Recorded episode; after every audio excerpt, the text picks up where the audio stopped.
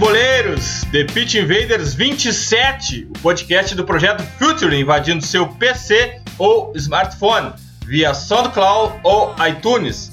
A usuários de Apple, deixe algumas estrelinhas no review para melhorar nosso rating e aumentarmos o alcance da nossa invasão futeboleira. Assine nosso feed e receba todos os episódios on demand.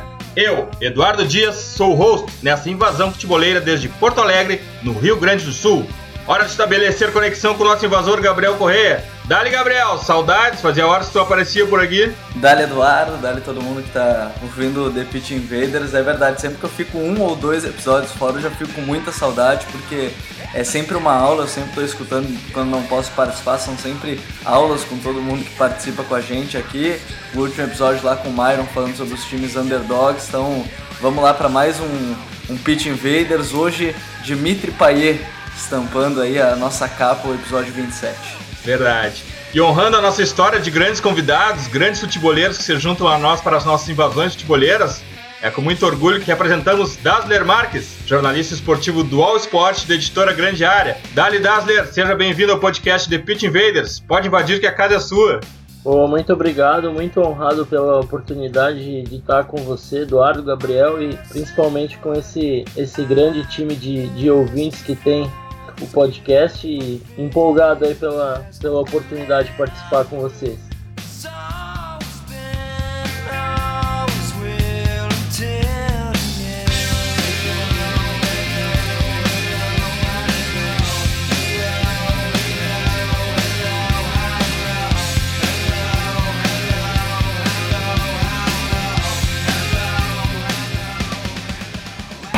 Está no ar mais um episódio do The Pitch Invaders, o podcast futeboleiro do Futuro.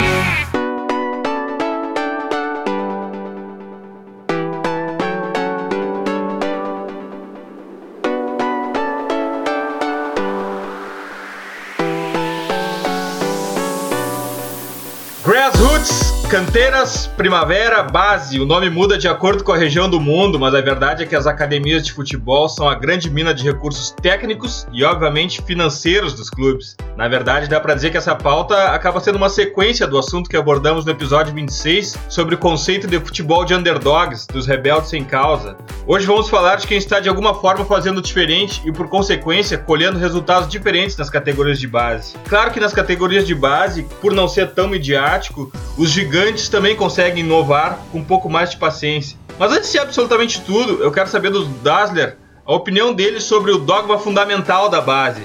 Existe alguma contradição, Dassler, entre vencer campeonatos e formar jogadores? Essas possibilidades são excludentes? É, existe sim. É um, um bom dilema para sempre ter em mente na avaliação dos trabalhos de base, Eduardo, porque é claro que uma coisa pode e deve caminhar junto com a outra. Não adianta você é, ter um bom trabalho de formação nas divisões de base e não ter resultados. Né? O São Paulo, por exemplo, durante muitos anos teve esse problema, formava jogadores interessantes, mas sem muita competitividade. Né? E, a meu ver, é um exemplo aí nos últimos anos de uma mudança positiva de comportamento. Né? Mas é importante ter diretrizes técnicas bem estabelecidas ali na formação ter em mente principalmente que alguns jogadores têm o que a gente chama de maturação tardia. É o garoto que aos 15, 16 anos ele não vai ser, ser um diferencial na base, mas tem que ser enxergado como um,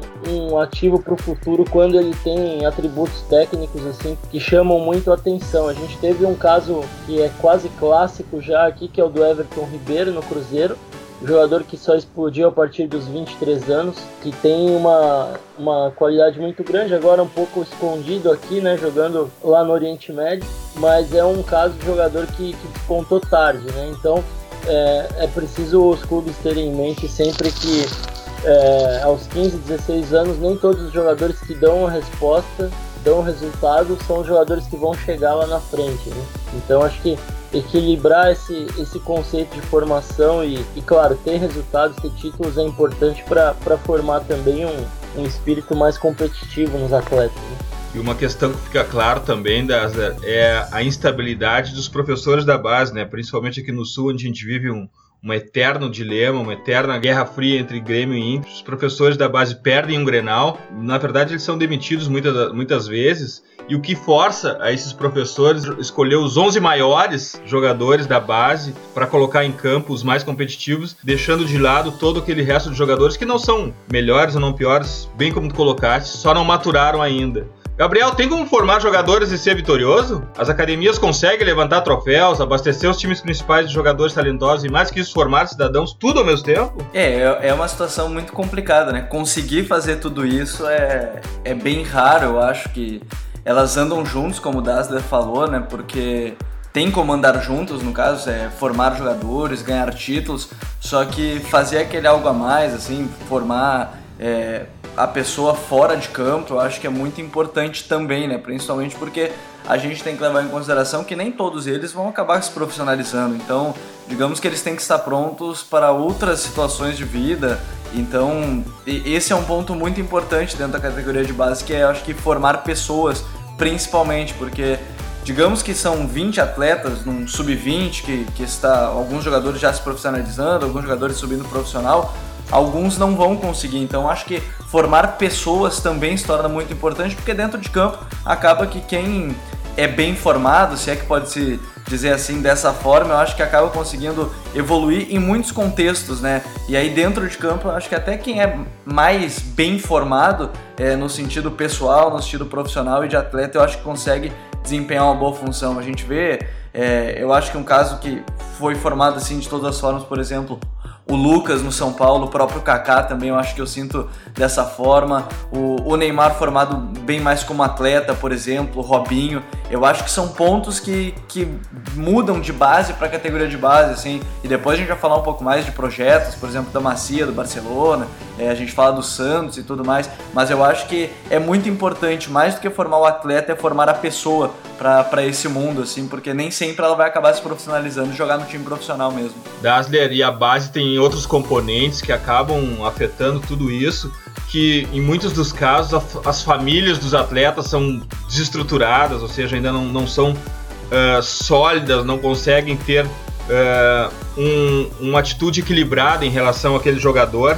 Uh, os empresários também possuem um campo fértil na base, porque ali parece que uh, os diretores ou a, a, parte social do clube de, acaba deixando tudo de, um pouco de lado e isso torna uh, a base muito fértil e fácil dos empresários atuar, sendo a complementação da onde o clube não consegue chegar, né? É, eu concordo com vocês. Se a gente for entrar aí em, em alguns desses departamentos, aí tem assunto para conversar por várias horas, né? Mas o, o aspecto social é importante, né? Como como vinha sendo falado pelo Gabriel, é, muitos clubes às vezes acabam sendo um complemento na, na, formação do ser humano. Nem todos os garotos, aliás, muitos desses garotos não têm formações familiares assim, sólidas, né?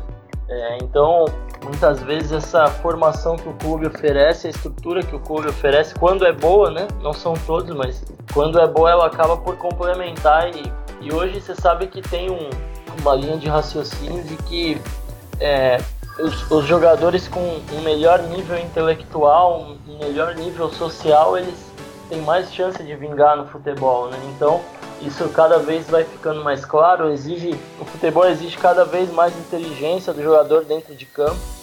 Então tudo isso está relacionado, a meu ver.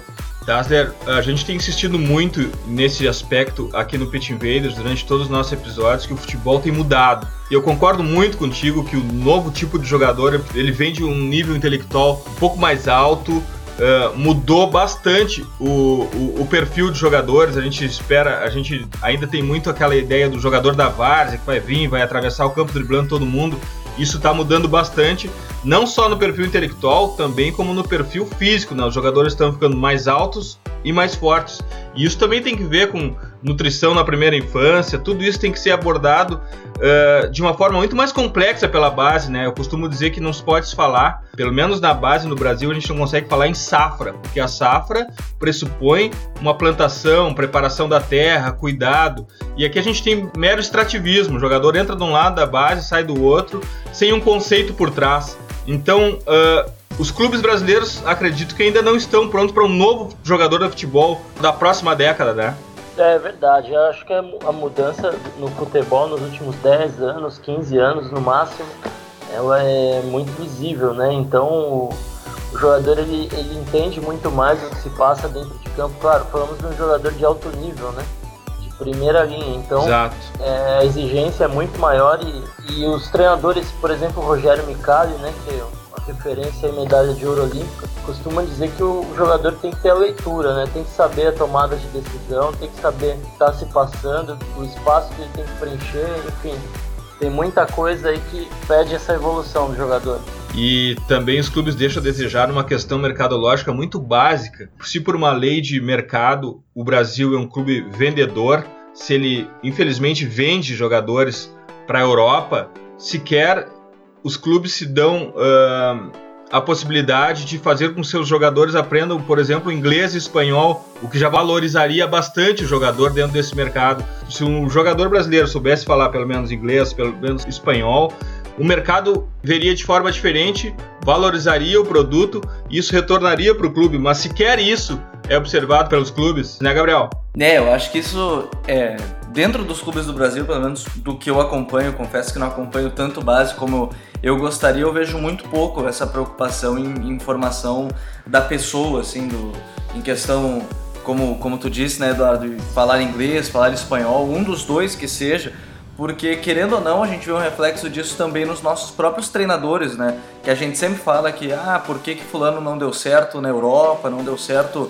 é, em outros países? Pô, a gente teve, o, acho que o grande caso de sucesso de um técnico fora foi do Filipão, só que foi em Portugal, então a língua não foi um, um, um problema, uma barreira. Agora, quando o Filipão, por exemplo, foi para trabalhar no Chelsea, ele teve diversos problemas com a língua, como alguns jogadores mesmo falam, que ele não conseguia expressar tudo que esse fator motivacional que a gente sabe que o Filipão sempre teve, ele não conseguia expressar. Então acho que acaba sendo um reflexo também aos nossos técnicos, né? A não, a não preocupação em, em, se globalizar no caso, né? Porque o atleta ele tem, ele vai disputar torneios sul-americanos, então o espanhol é bom, tem que falar com o árbitro às vezes. Ele vai disputar torneios internacionais, a Copa Nike, por exemplo, que sempre foi muito famosa. Para quem não lembra, o Andrigo foi um dos, dos grandes caras nessa Copa Nike. Lembro que lá por 2007 era Barcelona, Manchester United, times desse porte que queriam o, o atleta e o Inter segurou na ocasião, mas é, no fim a língua acaba sendo algo que devia ser talvez até básico nessa formação dos atletas, mas que hoje parece que ela se torna muito mais diferencial do que o básico que deveria ser feito para todos esses jogadores. Bem, no último episódio a gente falou sobre conceito de futebol e não existe base mais hypada no mundo que La Macia, do Barcelona Lá sim temos um conceito, né, Gabriel? Fala pra gente um pouco do que, que, uh, do que, que é a base do Barcelona. Bom, a, a La Macia ela foi criada lá em 79, né? Um projeto inovador lá pelo Cruyff, que surgiu simplesmente como uma residência onde ficavam alguns jogadores jovens e eles iam crescendo de acordo com, com a formação e tudo mais, iam chegando no, no profissional. Depois, lá em 2011, ela teve uma, uma reforma, ela se tornou uma casa maior, digamos assim, e hoje em dia a La Macia ela evoluiu para La Macia 360. Se antes o, o, Barcelona investia um milhão e meio de euros na, nas categorias de base, hoje é, o valor vai passar por 3 milhões e 300 3 milhões e 300 de euros, então o dobro praticamente que o atual por quê? Porque La Macia 360 agora o que, que ela vai ser? Ela vai formar não só atletas de futebol, mas também unindo o basquete, o handball, o futsal e o hockey sobre patins, já que o Barcelona também é um clube poliesportivo, né? E, e recentemente então a gente teve essa mudança, essa abrangência das categorias de base. A, o Barcelona reuniu todos esses talentos no, no ginásio poliesportivo, né? O Palau Blaugrana para falar um pouco mais sobre. E o grande foco do Barcelona a gente sempre fala, pô, Barcelona teve Messi, Piquet, Fábregas, é, todos esses caras numa só geração, numa só é, empreitada, digamos assim, a geração de 87, que é a mais falada justamente porque foi o time que foi campeão de tudo, o único time que conquistou um, um, um né? conquistou seis títulos seis de seis títulos possíveis lá com o Guardiola, mas o grande objetivo do Barcelona sempre foi formar pessoas. A gente sempre fala, e o Barcelona sempre afirma que é formar atletas treinadores nas competências emocionais do bem-estar, assim como treiná-los nas habilidades sociais e pessoais para acompanhar no crescimento esportivo, humano e de autoconhecimento. Então, o objetivo, o grande objetivo da Macia 360, que hoje é o novo projeto do Barcelona, é formar e que os jovens cultivem a identidade Barça, que seria, digamos assim, uma pessoa acompanhar de longe qualquer coisa que esse, essa pessoa formada no Barcelona faça, a pessoa vai dizer e vai reconhecer esse cara é formado no Barcelona. E hoje o grande, digamos assim, ícone dessa formação é o Iniesta. O Iniesta é um cara que está desde cedo lá, desde cedo no Barcelona. Ele é reconhecido não só pelo jogador dentro de campo, que para muitos é um gênio da bola, é um mago com, com os pés, o, o Dom Andres Iniesta, como a torcida gosta de chamar, ele é um cara que fora de campo ele é, ele é muito diferenciado de, de muitos atletas, ele tem um intelectual muito grande, dentro de campo a gente já vê isso, mas é muito bacana ver esse projeto da Mazia porque o principal foco é formar jogadores com a identidade Barça. Lembro que participei de um curso aqui em Porto Alegre com isso, com isso e lembro que o professor na época também vindo das categorias de base do Barcelona falava a gente tem que formar jogadores, a gente tem que formar também pessoas, que é o mais importante, porque ele falava que de cada 100 jogadores de La Macia, apenas 10 chegava a se profissionalizar. Então, o mais importante sempre foi focar em no pessoal e não no profissional. E aí, a gente querendo ou não vê hoje no profissional muita gente, né?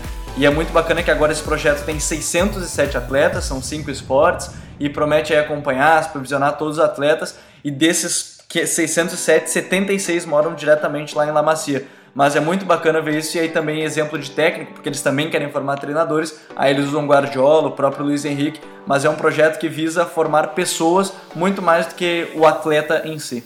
Posso dar um pitaco vai lá, rápido? Vai lá, é, Não, acho a, a explanação do Gabriel foi perfeita, né? É, mas eu queria ressaltar que é, o, o, ápice desse, desse momento foi a, a, conquista do Mundial de Clubes contra o Santos, em que o Barcelona tinha nove pratas da casa como titulares, né, um aproveitamento aí enorme. Mas nos últimos anos houve uma mudança grande de conceito dentro da base do Barça. A gente também tem que ressaltar o, o outro lado, né? É, você pode pegar aí os, os, os, grandes, as grandes revelações da, da base do Barça, sempre com garotos espanhóis, né, jogadores espanhóis, muitos deles catalães, e como Xavi, por exemplo, né, e Puyol, enfim, nos últimos anos a, base do Barcelona é invadida, digamos assim, por, por garotos de outros países, né, muitos africanos, asiáticos, houve até a, a punição ao Barcelona de, de ficar janela sem contratar por conta dessa, desse tipo de política, né, e quer queira, quer não, desde a geração 8-7, que, que é incrível, enfim, foi citado pelo Gabriel, é, o Barcelona tem tido uma dificuldade grande em revelar, né? O Thiago Alcântara, que foi o que era o, o grande expoente da, das gerações seguintes aí, saiu do Barça porque sentiu que talvez não ia conseguir se estabelecer por lá, né? Até pela concorrência do Iniesta, enfim, do próprio Xavi na ocasião. E, e nos últimos anos só dois jogadores é, vindos da base, né? O Rafinha, que a gente conhece bem, Rafinha Alcântara, e o Sérgio Roberto, que é, já é uma realidade na lateral direita, mas o, o, o índice de revelações caiu bastante, né? Até a ponto de nessa última janela o Barça ter feito várias aquisições de jogadores jovens, assim, menos de 23 anos, como o Dinê, como o Titi, como o próprio André Gomes. Então, é, houve uma mudança de identidade, o Barça perdeu um pouco desse, dessa referência que tinha, né? E que chegou a, a lançar nove jogadores titulares numa final de Mundial. E vamos ver os próximos anos aí como é que vai ser se o Barça vai, vai conseguir recuperar um pouco disso, né? É, o próprio Munir, que era uma, uma grande promessa, não conseguiu é, se estabelecer, foi emprestado, né? O Sergio Samper também emprestado, enfim. Vamos ver qual, como serão os próximos anos da, da base do Barça, que sem dúvida é a, é a melhor que a gente tem em termos de, de resultados, em termos de conceito, né? A gente falava um pouco sobre essas duas coisas, então uniu muito bem tudo isso. É verdade, é mais um conceito mercadológico também, né, Dazzler? Porque a gente vê a globalização do clube profissional, da marca da, do time e acaba que reflete também na base Outra base que também era uma referência, principalmente nos anos, no, nos anos 90, era do Ajax, né? Eu ainda, ainda faremos um podcast aqui que relacione o surgimento de Mino Raiola com o fim das grandes joias holandesas. Isso será assunto para um episódio inteiro. Dader, e aqui no Brasil, que a gente pode falar de conceito de base, qual é a referência? É, a gente é, tem evoluído, mas acho que ainda está muito aquém em termos de, de estabelecer filosofias, de encontrar na, na formação um pouco da identidade do clube também, o que algumas equipes europeias principalmente conseguem. Mas é, pegando um, um, link aí com o Campeonato Brasileiro, eu queria falar um pouco do Atlético Paranaense, porque é, apesar de ter vacilado na reta final das últimas cinco rodadas do Brasileiro, só ganhou um jogo. Mas enfim, os outros grandes deram mole o Atlético conseguiu a, a vaga na, na, primeira fase da Libertadores, né? E tem um, um trabalho claro assim de, de formação é, não só para encontrar esses jogadores pelo Brasil, no Nordeste, no interior do Paraná, no interior de São Paulo, com, com parcerias com outras equipes menores, é, não só na formação, com profissionais muito bons, com uma infraestrutura é, que é de grande clube realmente, e principalmente com o que falta em muitas grandes equipes, um, um processo claro de transição, né? Então, com, durante um tempo com o time sub-23 e agora é, não mais, mas é, fazendo bem essa transição. A gente viu o Atlético com, com Otávio, com Hernani, é, com Rosseto, com tantos outros jogadores, Nicolas na lateral esquerda, enfim, uma, uma ideia clara. O, o goleiro Santos, reserva, foi super importante em alguns momentos da conquista, na ausência do Everton. Então o Atlético tem um, um trabalho claro de, de criar jogadores e e até a sua estratégia econômica, financeira está um pouco baseado nisso, né? O, o, o Hernani acabou de ser vendido ao Zenit da Rússia ao fim do, do Campeonato Brasileiro e esse dinheiro certamente vai ser revertido para que o projeto tenha, tenha manutenção, tenha sequência. É, o Petralha é um cara com várias é, lacunas, digamos assim, mas tem isso muito claro na formação. O Atlético, nos últimos anos, a meu ver, entre os clubes médios, é quem tem um projeto mais interessante para ser sustentável, né? E, obviamente, temos que falar do Santos, porque é a categoria de base mais tradicional do Brasil, aqui lançou alguns dos, dos nossos maiores craques, né? E não teve grandes novidades, digamos assim, em 2016 é, mas sim a consolidação de alguns jogadores que tinham surgido em 2015, como Thiago Maia, como Zeca, o próprio Gustavo Henrique, que é um pouco anterior, né?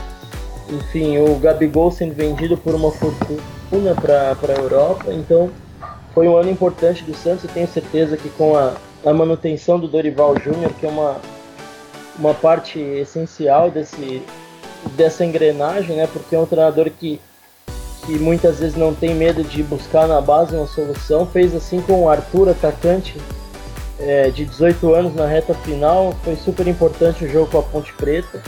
Tem preparado um jogador que, a meu ver, é bem interessante vai dar o que falar em 2017, que é o Elcio Tadini. É, é desses jogadores que vai explodir a partir dos 22, 23 anos e é um garoto de 22 tem crescido bastante, então são, são casos bem interessantes. O Santos com uma uma identidade muito forte com os ex-jogadores participando da formação, né? É, aqueles que já conhecem o DNA do clube, enfim. E principalmente com a certeza que os garotos têm de que se eles forem destaques na base do Santos, eles vão chegar ao profissional, né? Isso o Santos oferece e muitos grandes clubes, o Corinthians, por exemplo, é um exemplo, não oferece. Então esse acaba por ser o grande diferencial do Santos ter não só um jogador de qualidade, mas também a, a certeza, ou a quase certeza sempre de que ele vai chegar no time de cima. Quero trazer para os nossos Pitch Invaders aqui um pouco sobre uma academia que começa a dar resultados, que é a academia do clube com o nome mais legal que eu conheço, o Clube de Alto Rendimento Especializado Independente Del Vale, o atual vice-campeão da América, que naquela histórica partida contra o Boca dos 14 jogadores que entraram em campo, 10 tinham entre 19 e 26 anos e 7 eram da base, ou vindo dos juvenis ou da parceria com o Clube Norte América. Olha só, Luiz Caicedo, de 24 anos, veio da base. Jefferson Orejuela, 23 anos, base. Brian Cabeças, 19 anos, veio do Norte América com 14 anos. Júnior Sornosa, 22 anos, veio da base. José Angulo, 21 anos, veio do Norte América com 16 anos. Luiz Fernando Leon, 23 anos, veio do Norte América com 16. Jonathan Gonçalves, 21 anos, veio do Norte América com 15. O coordenador da academia do Del Valle é Roberto Arroio, que veio da Liga de Quito e já tinha uma experiência por ser coordenador do Milan Camp no Equador. E vale fazer um, um, um intervalo aqui para dizer o seguinte: uh, os grandes clubes do mundo acabam invadindo, pelo menos eu tenho visto muito no Brasil aqui, Barcelona Camp, Milan Camp, Real Madrid Camp, eles acabam dando uma volta aqui também para deixar uh, a marca mais fixada no consumidor, no torcedor brasileiro, mas de alguma forma também acaba sendo um trabalho de prospecção, porque indo, pelo menos aqui no Rio Grande do Sul, passando por aqui, eles acabam identificando alguns jogadores, mapeando esses jogadores, jogando nos seus sistemas de acompanhamento e, no mínimo, seguindo esses caras até um futuro próximo. Mas voltando ao Del Valle, a academia dele se chama Independente Informativa e é desenvolvida na, excelente estrutura do clube chamada de Centro de Alto Rendimento, onde alojam mais de 100 jogadores entre 11 e 18 anos que recebem todo equipamento de vestuário, alimentação, habitação e educação, bem o que a gente estava falando agora há pouco, em um colégio próprio do Del Valle além de uma ajuda financeira para que os caras comecem a aprender a lidar com a grana. Todos esses atletas, antes de chegarem à Independente Informativa, eles são analisados detalhadamente por um grupo de scouters que varrem o país de ponta a ponta em busca de jovens talentos nas mais de 13 academias do Del Valle próprias ou mediante franquias. Assim como na La Gabriel, a preocupação deles também é formar cidadãos é formar cidadãos e também jogadores que respeitem um estilo determinado. Olha só, Independente Del Vale bem diferente dos clubes do Brasil. Uh, eu acompanho aqui no Inter e a falta de conceito de futebol acaba prejudicando a formação do jogador. Independente do Vale é diferente. Eles têm uma cartilha e seguindo essa cartilha que todos os professores, diretores do juvenil profissional acabam estabelecendo o conceito do Del Valle de futebol. E eles respeitam oito pontos fundamentais, que são os seguintes. Olha só que legal, Dazera, os oito pontos fundamentais que formam o DNA dos jogadores do Independente Del Valle eles procuram assumir o ritmo e o controle da partida. Esse é o ponto 1. Um. O ponto 2 é ter o passe como meio fundamental de comunicação entre os jogadores. O ponto 3 é que o time tenha profundidade, eles trabalham muito na profundidade. Eles usam jogadores com mobilidade.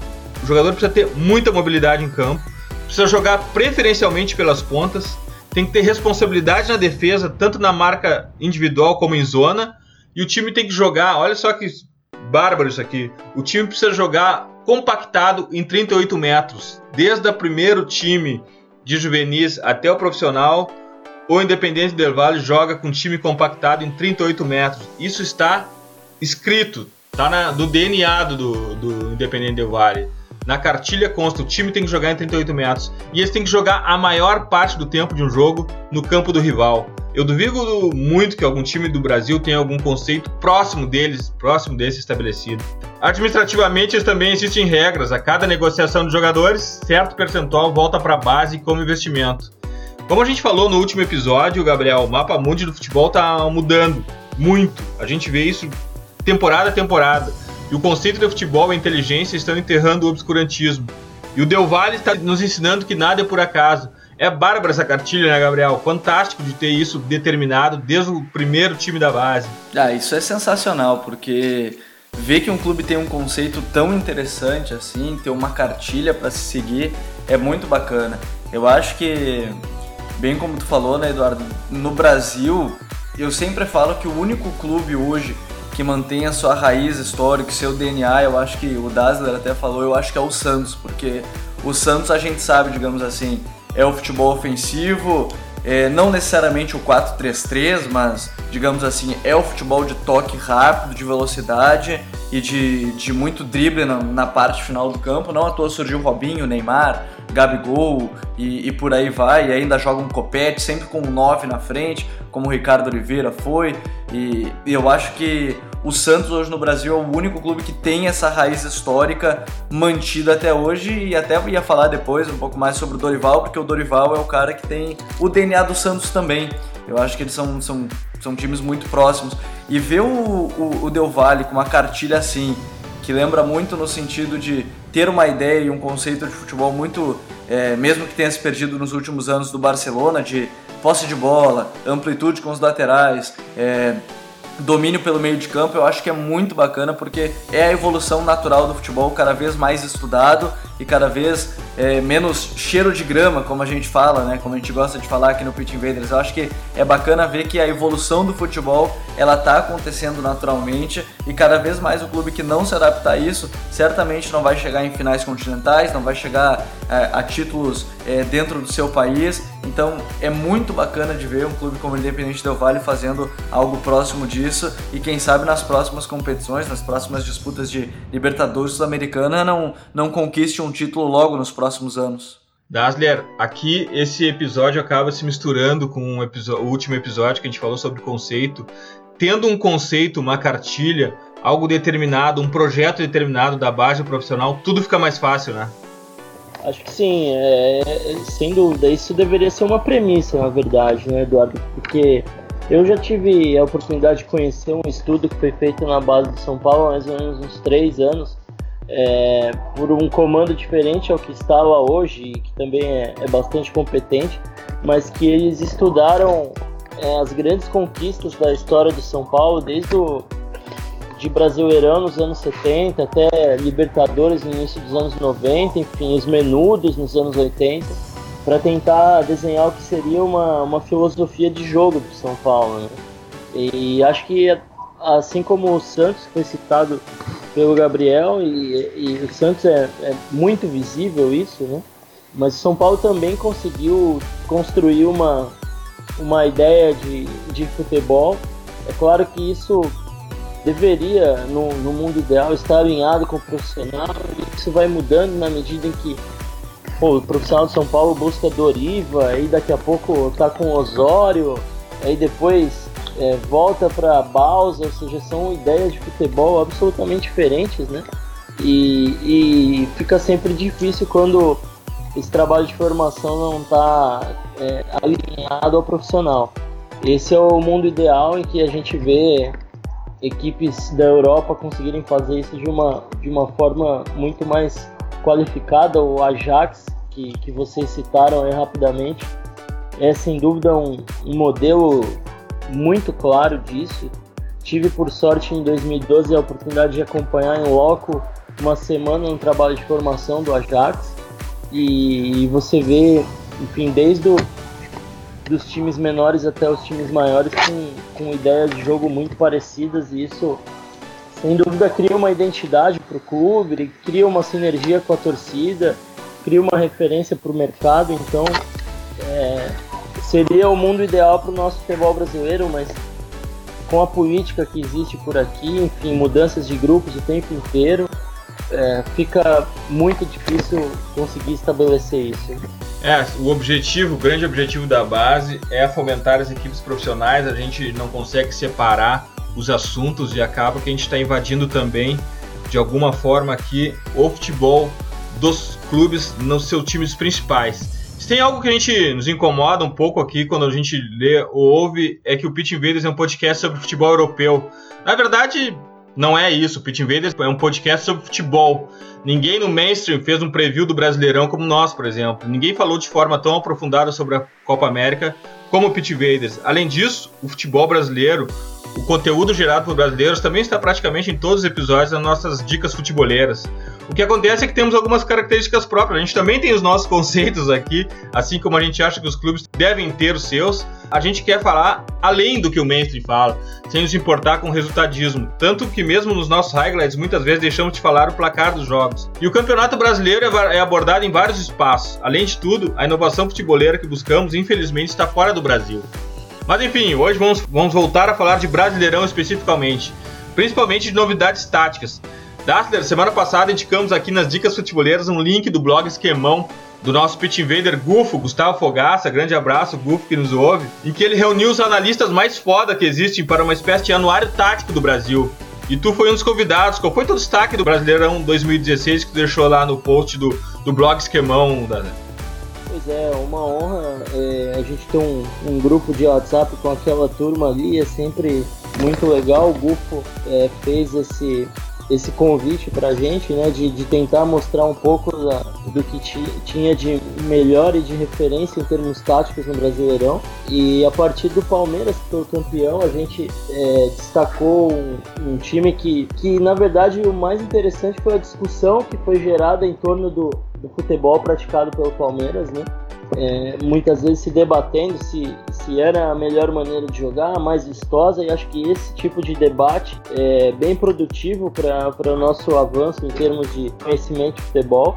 Palmeiras, a meu ver, é um time que é, é um pouco da sequência do que foi o Atlético do Cuca, campeão da Libertadores, apostando muito na ligação direta em vários momentos e principalmente na, na pressão, na busca pela segunda bola a meu ver, não é um time que inspira gerações, como por exemplo foi o, o Corinthians campeão brasileiro de 2015, com um jogo de mais triangulação, um jogo de mais bola no pé, mas sem dúvida muito eficiente, muito competente. Enfim, foi um, um Palmeiras campeão difícil de se questionar, dada a eficiência que ele promoveu em suas ações, a intensidade, as variações do meio de campo, com o Moisés e Tietchan como dois jogadores muito interessantes, com a possibilidade de ter mais um volante ou mais um meia para completar esse tridente, né? às vezes com o Thiago, às vezes com com Cleiton Xavier, às vezes com o Jean vindo da lateral para jogar no meio também.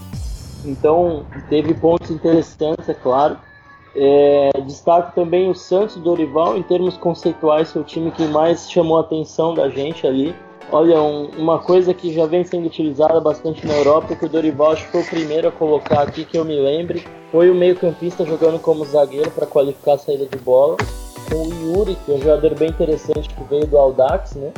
E tem essa, essa capacidade de, de retomada, de recuperação sem a bola e, e também o primeiro passe muito interessante. Então foi em alguns momentos o jogador utilizado nisso, mas não só isso, como os, os laterais jogando por dentro, né? Para armar o jogo, Victor Ferraz e Zeca.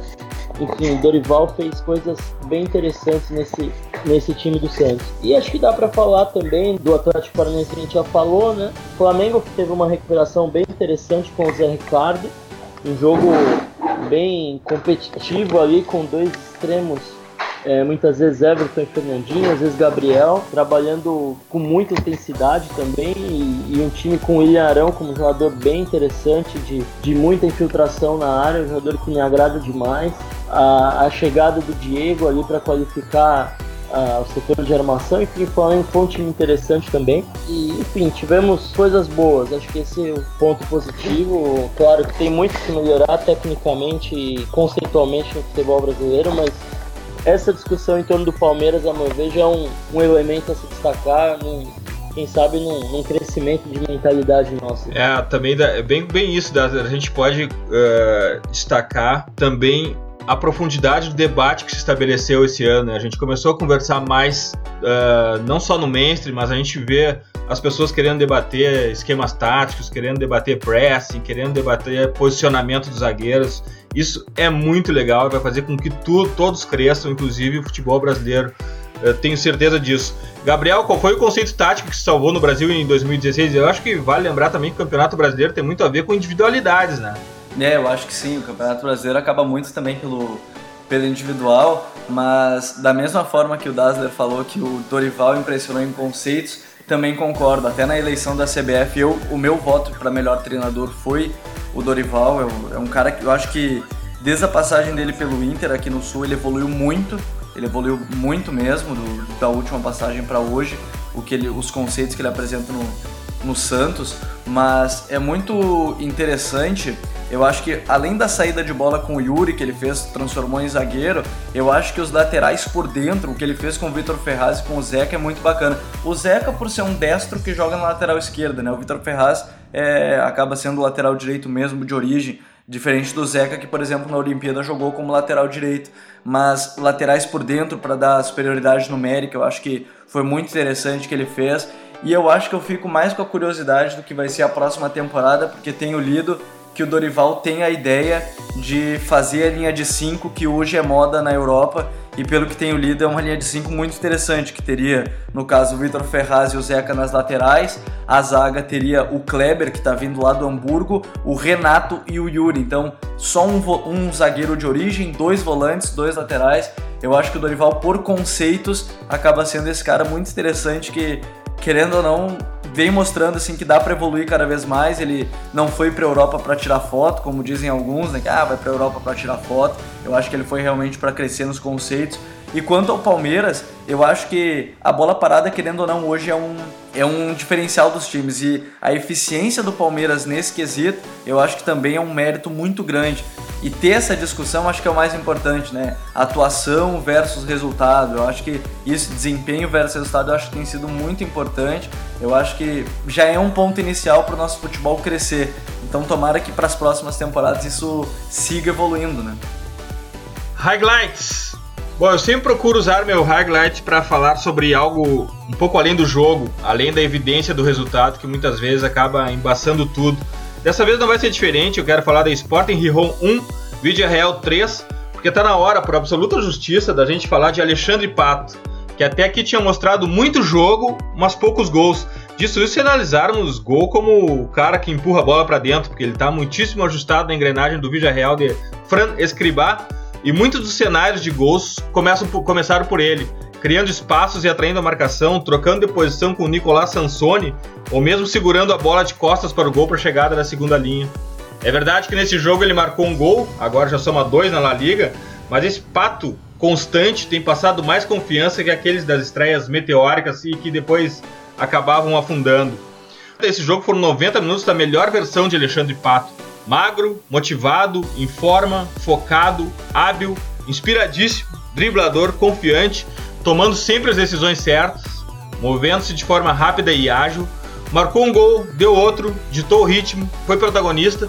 Como é bom ver Alexandre Pato assim, o cara que nasceu para ser o grande camisa 9 dessa década, o sucessor de Ronaldo Fenômeno, o The Big Thing do futebol mundial, o cara que tem tudo, velocidade, tem técnica, tem o killer instinct, sabe sair da área, sabe gerar espaço, sabe cabecear, sabe jogar de costas e além de tudo tem o toque de genialidade que o faz diferente. Hoje, jogando nesse Vila Real, a gente olha para trás, não dá para condenar o Milan por aqueles 22 milhões de dólares pagos ao Inter em 2007, aos 17 anos. Por tudo isso, meu highlight vai para o Vila Real e principalmente para Alexandre Pato, que está sendo o que todos esperam dele, também pelo conjunto do Submarino Amarelo, que inclusive, Gabriel, podemos falar mais deles em um próximo episódio, que tem portado muito bem dentro de campo, né? É, eu acho que eu tinha essa dúvida justamente porque o Marcelino Toral foi demitido do, do Vila Real próximo do, do início da temporada, então ficava essa dúvida, o soldado lesionado, o Bacambu também, mas o Pato, nessa última grande chance dele, né, numa grande liga e num clube organizado como Vila Real, eu tenho gostado muito, o Vila Real é um time muito organizado, tem, tem bons jogadores, tem o Manu Trigueiros, que para mim é um bom todo-campista ali, que, que também tem qualidade, Jonathan dos Santos, eu acho que é um time bem interessante, que tem o conceito de sair jogando por baixo, tem o Mário Gaspar pela lateral direita. Eu acho que dá para falar muito mais sobre o Vila Real, porque também é um projeto muito bacana. Ele é meio underdog, porque em, em, quesito títulos não tem tanto, tantas conquistas, mas mesmo assim é considerado um grande na, na, na Espanha. Eu acho que tem muito para falar do Vila Real. E coisa boa ver o Pato assim, porque eu tenho saudades ainda, volta e meia, olho as minhas revistas antigas, eu sempre olho para aquela trivela que tem ele e o Keirson, né, de capa, com o Temos Ataque, ou Temos 9, eu sempre fico com saudade que poderia ser, quem sabe hoje, o 9 do Tite, o Alexandre Pato com o Gabriel Jesus no banco, ou os dois juntos, mas tomara que ele consiga aí, nessa última grande chance mostrar todo esse potencial que fez o Milan lá em 2007 pagar esses 22 milhões de dólares. E é muito legal quando o time faz o jogador crescer, né? Eu tenho certeza de que essa grande fase do Pato decorre da estrutura do Vida Real. Se ele está nessa, né, nessa fase maravilhosa que ele está tendo, é porque o time dá condições para ele, o time está bem encaixado e ele cresce junto com isso. Dazzler, teu highlight! É, queria falar de Juventus e Roma, né? Mais um jogo desses que reafirmam a, a condição da Juventus nos últimos anos no futebol italiano. É um jogo competitivo, duro, é, bem jogado, mas vencido pela Juventus. Né? Já tem sido assim há algum tempo, esse tipo de jogo que, que reafirma a posição da Vecchia Senhora. É uma formação bem interessante no 4-4-2, duas linhas ali muito, muito claras, dois jogadores na frente até pesados um pouco, né? Mandzukic se sobrecarregando um pouco no trabalho sem a bola e Higuaín sendo o, o que deles espera, o cara que decidiu o jogo na grande área, né? Com, com um poder de finalização impressionante em posição física sobre os zagueiros da Roma. E alguns destaques também, queria falar um pouco do desempenho do Rugani, zagueiro, impressionante o que ele, o que ele fez ali nos 90 minutos, muito firme, acho que um dos, dos jogadores aí do futebol italiano que vão ser o futuro da seleção italiana, muita qualidade realmente. É, o Sturaro, que é um jogador que eu nem, nem tenho assim grande predileção, mas fez uma partida impressionante pelo lado esquerdo do meio de campo, criando algumas situações de gol que o Chesney ali é, parou com, com milagres, né? O goleiro polonês que, que era do Arsenal. E a Roma também com uma ideia de jogo bem interessante do Luciano Spalletti voltando a Roma. É, o Gerson brasileiro teve a oportunidade de começar a partida, jogador de 19 anos. Foi uma grande decepção, jogando pelo lado direito ali do ataque. É, foi sacado no intervalo depois de uma participação bem ruim, né? É, a gente teve a entrada do Salah no segundo tempo, voltando aí de lesão, jogador que eu gosto muito, assim, bem técnico, rápido com, com boas tomadas de decisão. E a gente teve também o Emerson Palmieri, garoto que saiu do Santos, aí falamos tanto do Santos, né? Jogou pouco no Santos. Aliás, o Alexandre, o lateral esquerdo da Juventus também teve a passagem pelo Santos. E o Emerson cada vez mais aí é, fortalecido como titular da Roma, mas uma partida bastante segura ali. E, e a Roma perdendo ali, um jogo que, que até poderia ter, ter pontuado, mas que deixa claro que, que a Juventus está firme para ganhar o Scudetto mais uma vez. É, isso porque o Dybala nem tem jogado muito, e a meu ver é o, jogador com potencial para ser a grande estrela do, do, futebol italiano, uma das grandes do futebol europeu, e ele entrou apenas ali na, na parte final do jogo, então a Juventus ainda com uma margem de crescimento grande, até porque o Pjanic, que é outro jogador muito interessante, que era da Roma, é, sentiu a lesão, saiu no início da partida, então não pôde é, jogar os 90 minutos. Acho que quando o Massimiliano Allegri conseguir colocar todos esses melhores jogadores juntos, quem sabe voltando o Dani Alves também, a Juventus vai vai chegar muito forte aí para Champions League também na reta final da temporada. Série A do Cautio sempre nos traz excelentes highlights por aqui. Gabriel, teu highlight? Como eu não pude participar do último, né, que vocês falaram da escolha do melhor do mundo, eu não podia deixar de, de destacar é, Barcelona e Espanhol, clássico catalão, sempre marcado pela diferença técnica, mas pela grande rivalidade. E, e fica marcado desse jogo, na verdade, é difícil não falar de outra coisa do que a dupla Iniesta e Lionel Messi. Eu acho que. Tu acha que foi a, foi a resposta do Messi, a escolha do, do Cristiano Ronaldo? Eu acho que é sempre assim para os dois. Por exemplo, se o Messi ganhasse, o Cristiano Ronaldo ia dar um jeito de fazer uns 5 gols na final do Mundial. Eu acho que seria algo, algo assim, porque desde 2007, desde o Kaká, ninguém ganha a não ser os dois. Eu acho que a gente vive um embate muito grande que por exemplo, se Maradona e Pelé tivessem juntos na, na, mesma época, talvez fosse nesse mesmo nível, um ganhando no ano, o outro na outra na temporada seguinte. Eu acho que esses dois eles dominam o, o futebol de uma maneira muito ímpar, de uma maneira muito diferente. Eu acho que nos próximos anos a gente não vai ter um embate tão grande como a gente teve com os dois. É, mas foi muito a resposta, porque o Messi em um lance ele conseguiu dar seis dribles e nas estatísticas fica, né? Em um minuto são seis dribles é, certos e que só não fez o gol porque o chute acabou saindo no meio do gol, o Soares aproveitou. Só que ver a magia dele, do Iniesta, eu acho que principalmente do Iniesta, porque o Iniesta, às vezes mais do que o Messi, ele é, o, ele é a identidade do Barcelona que a gente falava lá de de La Macia, é, ver essa genialidade dos dois é, é algo muito, muito bonito, é muito bacana de ver para quem gosta do bom futebol. E não tem como não destacar o Soares, porque esse cara é letal, ele tá ali para fazer todo tipo de gol, de todas as formas.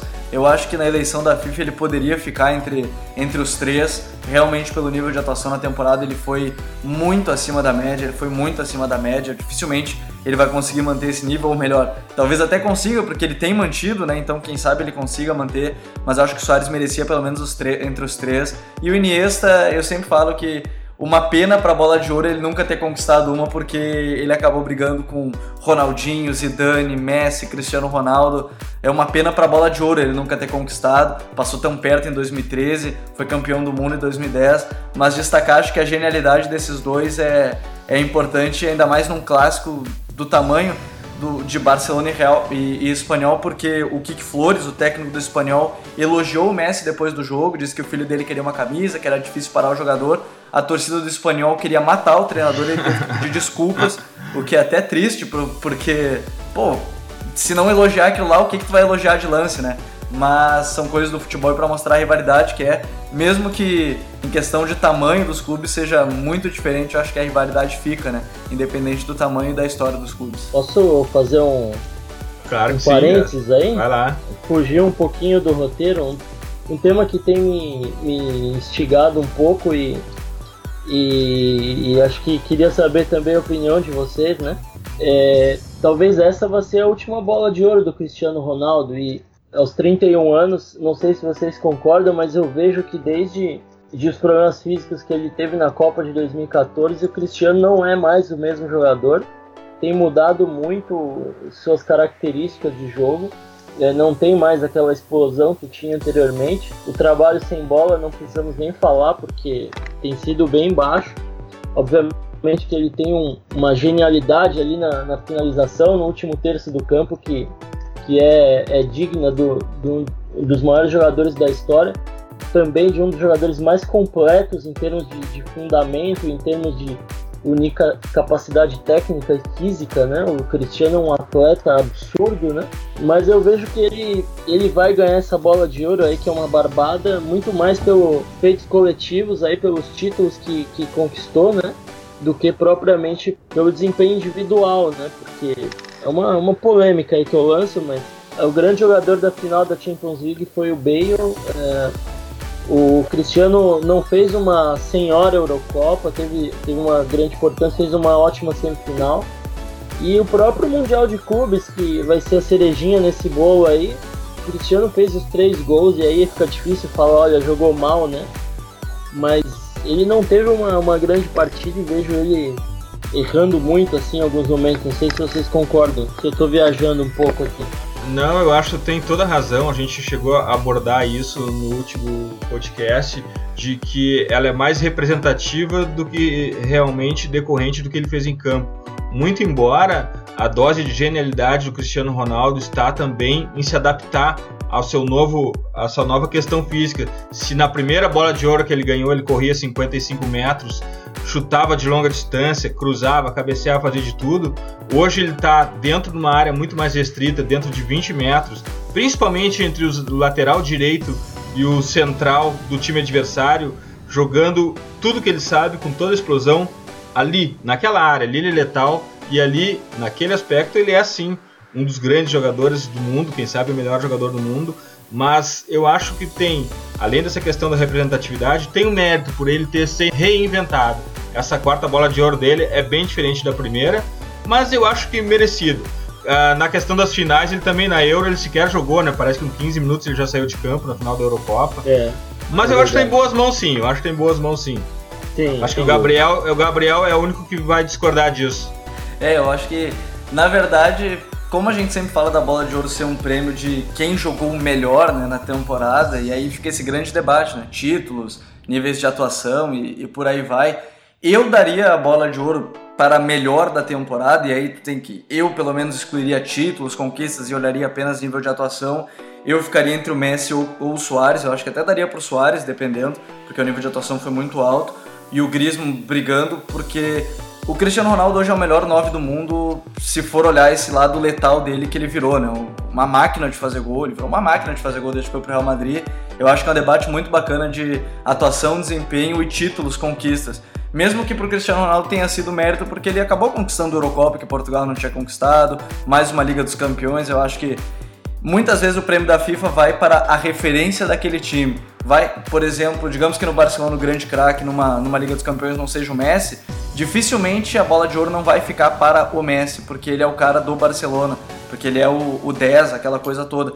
Mas, querendo ou não, acaba ficando de bom tamanho, como o Eduardo disse, por ser esse mérito de, de ter conquistado. Mas se fosse o melhor do mundo, realmente o melhor jogador da temporada, aí eu acho que em alguns anos até seria bem diferente. O Ribéry poderia ter ganho em 2013, o Snyder poderia ter ganho em 2010. Então, eu acho que é um debate muito profundo porque a gente sabe que a FIFA acaba tendo muito mais holofotes do que a votação mais séria em si. Mas eu acho que no final das contas fica de bom tamanho, mesmo que a minha escolha fosse diferente.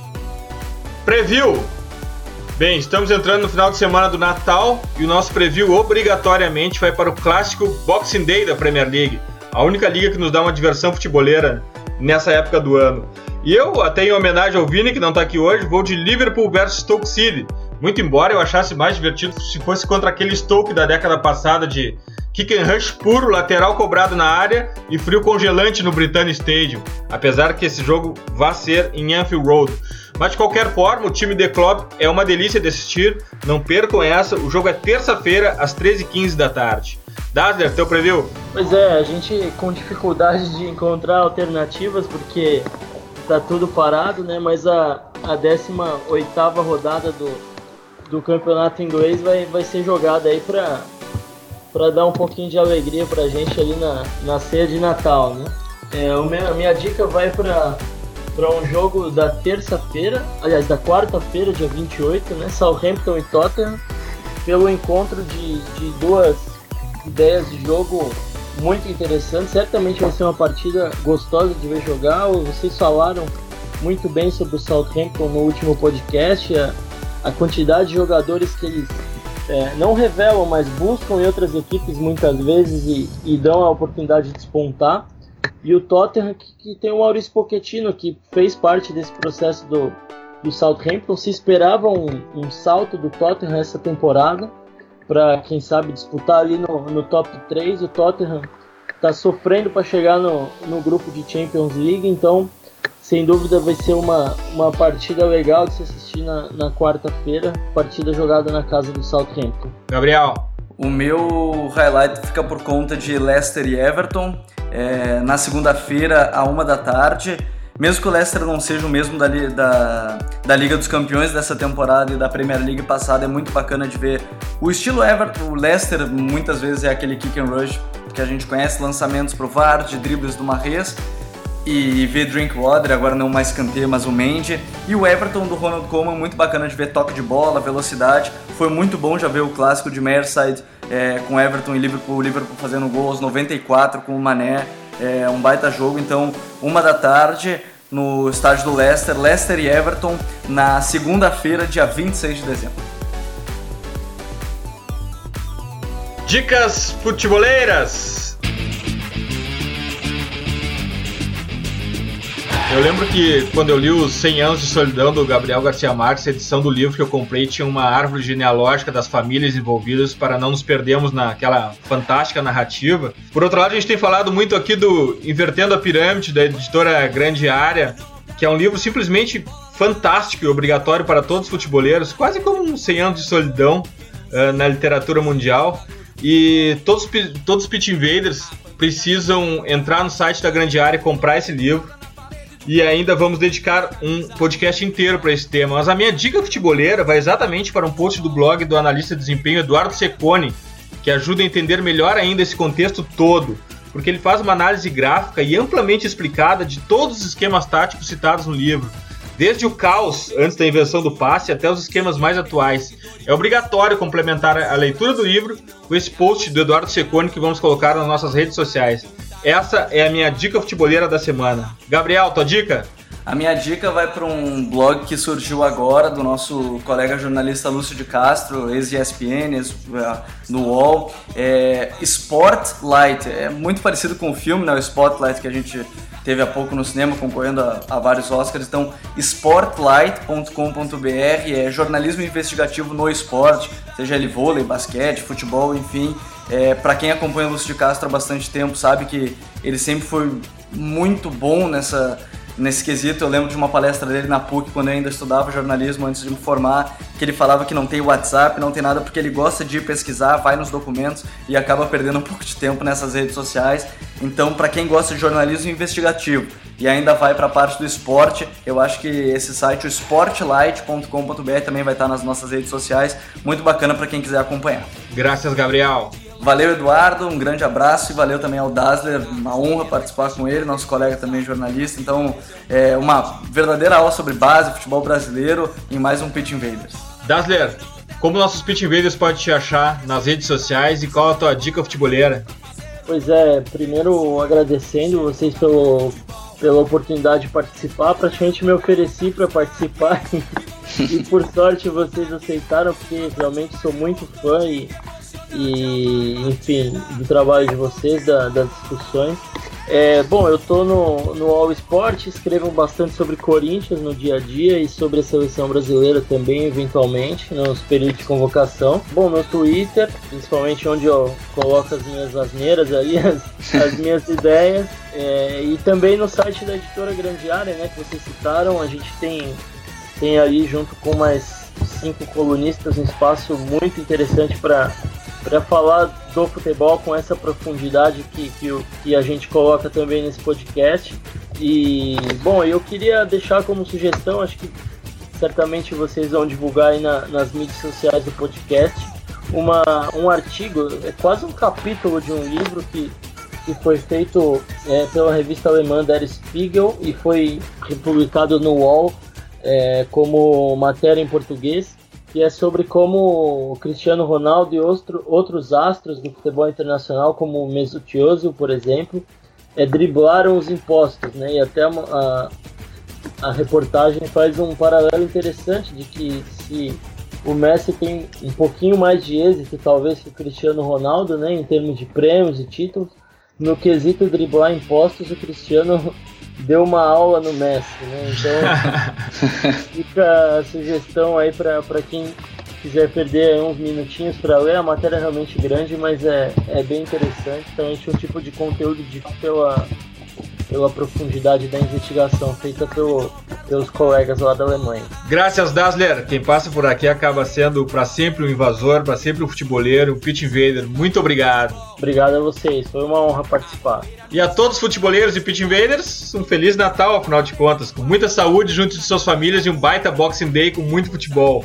E não esqueçam, The Pitch Invaders, o podcast do Projeto Future, está no iTunes, no Stitcher e na SoundCloud. Assine nosso feed. Siga também nossa playlist futebolera, hashtag WeLoveFootball, do Future FC no Spotify. E curtam a melhor galeria de futebol culture do Instagram, do perfil Future FC. Abraço e até a próxima invasão, The Pitch Invaders.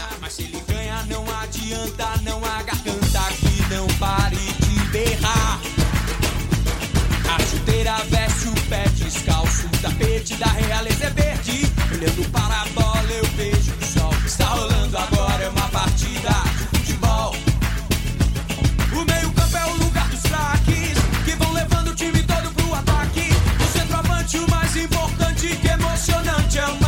partida de futebol.